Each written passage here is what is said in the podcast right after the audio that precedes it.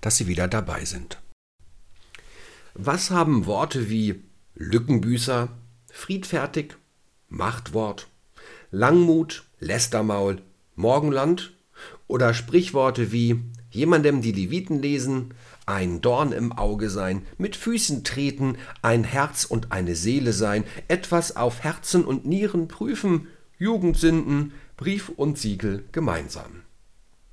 Genau, sie alle und noch viele weitere stammen aus der Bibel. Ja, so manchen Begriff, so manches Sprichwort verdanken wir diesem alten dicken Buch, auch wenn das viele Menschen heute gar nicht mehr wissen oder wahrhaben wollen. Und noch etwas haben sie gemeinsam. Diese Worte und Redewendungen verdanken sich einem Mann.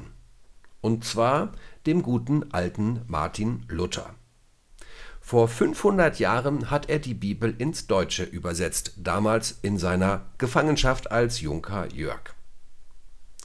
Und dieses Ereignis hat die Welt bis heute begleitet und beeindruckt. Und ich muss ganz ehrlich sagen, diese Sprache der Bibel, die ist wirklich faszinierend, unabhängig von den Geschichten, die sie erzählen.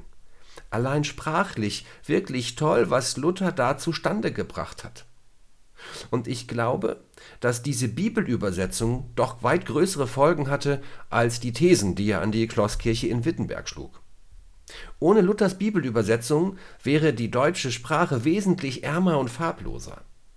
Und wer weiß, vielleicht hätten wir bis heute noch so viele unterschiedliche Dialekte, dass die Verständigung untereinander kaum möglich wäre. Was Luther da geleistet hat, das haben viele Persönlichkeiten nach ihm zu würdigen gewusst. Wie Luther zu der Sprache gelangt ist, in der er seine Bibel übersetzte, ist mir bis heute auf diese Stunde unbegreiflich. Diese Schriftsprache gibt unserem politisch und religiös zerstückelten Deutschland eine literarische Einheit. Das hat Heinrich Heine über Luther gesagt. Und nicht nur Heine, sondern auch andere, angefangen bei Goethe bis über Nietzsche und Engels und zu Herder, bescheinigten Luthers Übersetzung, sie sei die Urquelle der deutschen Sprache. Sprachen die Menschen zu Luthers Zeiten in rund 20 verschiedenen Dialekten, so wollte Luther eine deutsche Bibel schaffen, die von allen verstanden werden konnte. Und nicht nur das. Die Sprache Luthers war so angelegt, dass wirklich jeder sie verstand. Die gebildeten und die einfachen Menschen. Dem Volk aufs Maul schauen, so nannte Luther das. Und dabei schuf er so schöne Sprachbilder, die wir bis heute kennen, verstehen und auch immer wieder benutzen. Früher hat meine Mutter so manches Mal zu mir gesagt, dieses Tohuwabu in deinem Zimmer, das könntest du mal aufräumen. Wahrscheinlich ohne zu wissen, dass sie dabei aus dem ersten Buch der Bibel zitierte.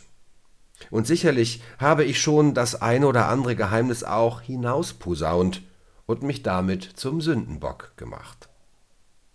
Wer von uns hat nicht schon einmal zu jemandem gesagt, er solle sein Licht nicht unter den Scheffel stellen?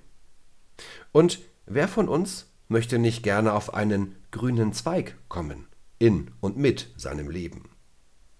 Und manchmal, da bin ich schon mit Blindheit geschlagen und werde so zum Stein des Anstoßes, obwohl ich doch meine Hände in Unschuld wasche. Luther wusste, der Mensch lebt nicht vom Brot allein, nein, zum Leben braucht es schon etwas mehr. Und dieses Mehr hat er mit seiner Bibelübersetzung hinterlassen, die Geschichte Gottes mit den Menschen in verständlicher Sprache. Auch wenn uns in anderen Zusammenhängen und beim Erinnern an Luther die Haare zu Berge stehen mögen. Die Bibel, so wie wir sie heute vor uns haben, die ist schon der wahre Jakob. Und auch und gerade dann wenn sie uns mal wieder gehörig die Leviten liest. Von daher bin ich Martin Luther schon sehr dankbar für seine Übersetzung der Bibel. Es lohnt sich auf jeden Fall, sie mal aus dem Schrank zu holen oder im Internet zu gucken und ein bisschen darin zu lesen. Viel Spaß!